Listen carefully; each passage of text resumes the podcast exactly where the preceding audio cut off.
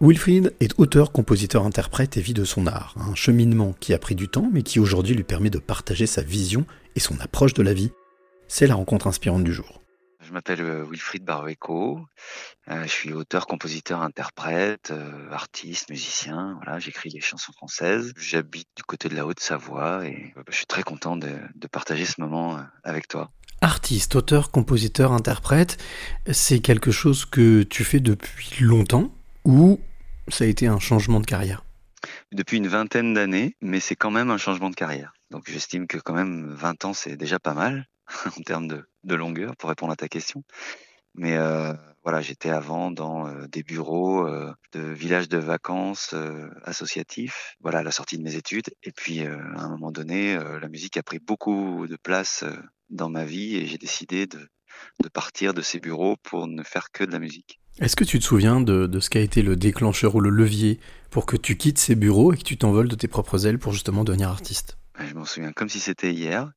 J'ai d'abord euh, entamé une espèce de réflexion pendant plusieurs mois qui a été euh, ponctuée par un zona. Un zona, euh, sa petite maladie psycho par excellence, quand on ne sait pas trop dans quel état on est, dans quel étagère, comme dit la formule, et, et quelle voie prendre. Et donc ça m'a aidé à, me dire là, mais si le corps commence à parler comme ça, c'est que c'est qu'il faut y aller quoi. Donc euh, voilà, et je suis parti euh, parce que euh, j'avais une espèce de force en moi qui, qui me poussait à, à, aller vers une destinée autre que celle que, que, que j'étais en train de vivre quoi. Est-ce que cette force dont tu parles, c'est une force que tu as découverte ou une force que tu avais déjà même enfant? C'est une force que j'ai découverte et que j'ai réussi à nommer bien après avoir pris cette décision-là. J'en parle comme ça maintenant avec une vingtaine d'années de recul. À l'époque, non, j'étais euh, motivé par euh, ce désir de, ne faire que de la musique et de suivre l'exemple de, certains copains que j'avais euh, dans mon entourage et qui étaient intermittents du spectacle, qui vivaient de la musique et qui avaient une qualité de vie que je trouvais attirante, quoi. Voilà. Et puis ensuite, d'autres épreuves de vie m'ont fait mettre du sens sur ben, tout ce que j'avais vécu jusque-là, c'est-à-dire les 33, 34 premières années de ma vie. Et, voilà, j'utilise maintenant des mots que je n'utilisais pas lorsque j'ai pris cette décision-là. Ça m'est venu quelques années après. Tu viens de le dire, donner un sens et du sens à ce que tu fais, ça a été l'objectif. Qu'est-ce qui t'inspire? Qu'est-ce qui te, quel air tu respires justement lorsque tu, tu composes ou tu écris? C'est assez difficile pour moi de répondre à cette question en fait, parce que dans la création euh, telle que je la vis moi, c'est-à-dire euh, de chansons, hein, moi j'écris des chansons, j'écris pas des livres, j'écris pas euh, des poèmes, j'écris vraiment des chansons. Je suis dans ce format. Voilà, une chanson c'est une idée, une mélodie, quelques accords et, un texte quoi. Donc sous un format de 3 minutes 30, 4 minutes. voilà. Et quand je fais ça, je décide pas de le faire dans un premier temps. Dans un premier temps, je, glane ici et là quelques idées, je rassemble des idées dans un carnet ou des idées de mélodie dans, un mémo vocal, quoi. Et puis, euh, ça, forme comme un, une espèce de puzzle géant. Et à un moment donné, quand j'ai un peu de temps et quand je sens que c'est le bon moment, je me dis tiens, allez, je, vais me mettre au travail. Mais, euh, tout ça, ça se fait, euh, ça se fait pas vraiment, comment dirais-je, de manière ultra décidée. Euh, j'ai l'impression que c'est pas moi qui, décide ça. Vous voyez, je sais pas si c'est clair. À un moment donné, de d'enclencher le, travail que ça nécessite. C'est assez euh, contradictoire parce que à la fois il y a un truc euh, que je décide pas, mais à la fois c'est quand même un travail. Donc c'est quand même quelque chose de l'ordre du mental et, qui me demande d'être assidu et de répondre OK ou non, hein, parce qu'il y a des fois où je ferme la vanne et je dis non non, j'ai pas le temps, j'ai pas, c'est pas le moment. Voilà, comment ça se passe. Euh. Quel air je respire? Je respire l'air de, de laisser faire aussi et d'accueillir ce qui vient. Je me dis pas, tiens, j'ai envie de parler de ça.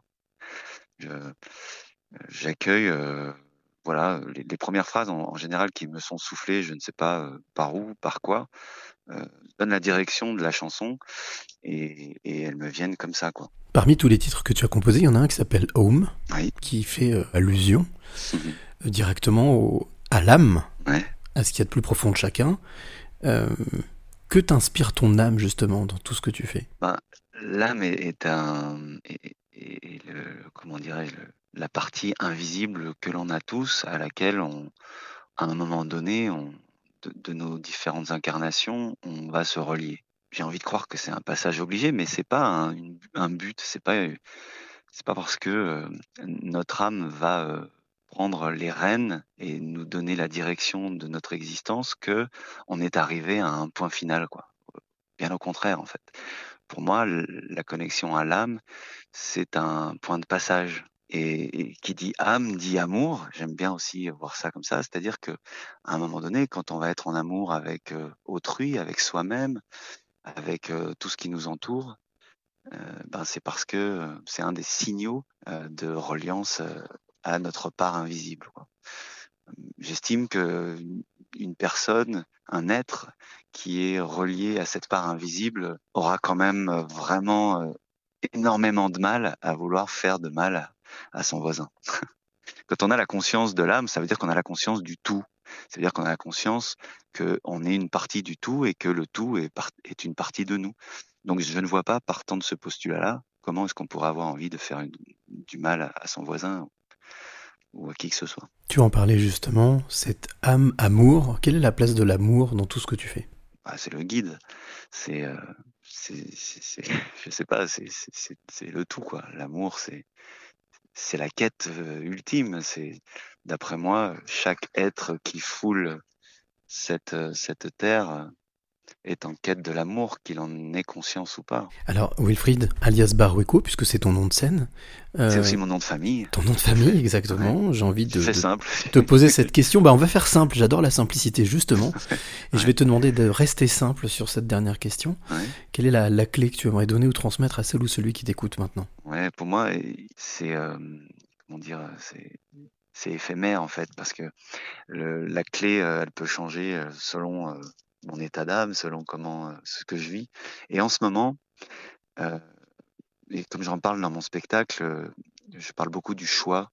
Et qui dit choix dit responsabilité et aussi souveraineté. Et donc, la clé que j'ai envie de donner, c'est à chacun de trouver des outils à sa manière pour reprendre et garder sa souveraineté de choix, d'existence.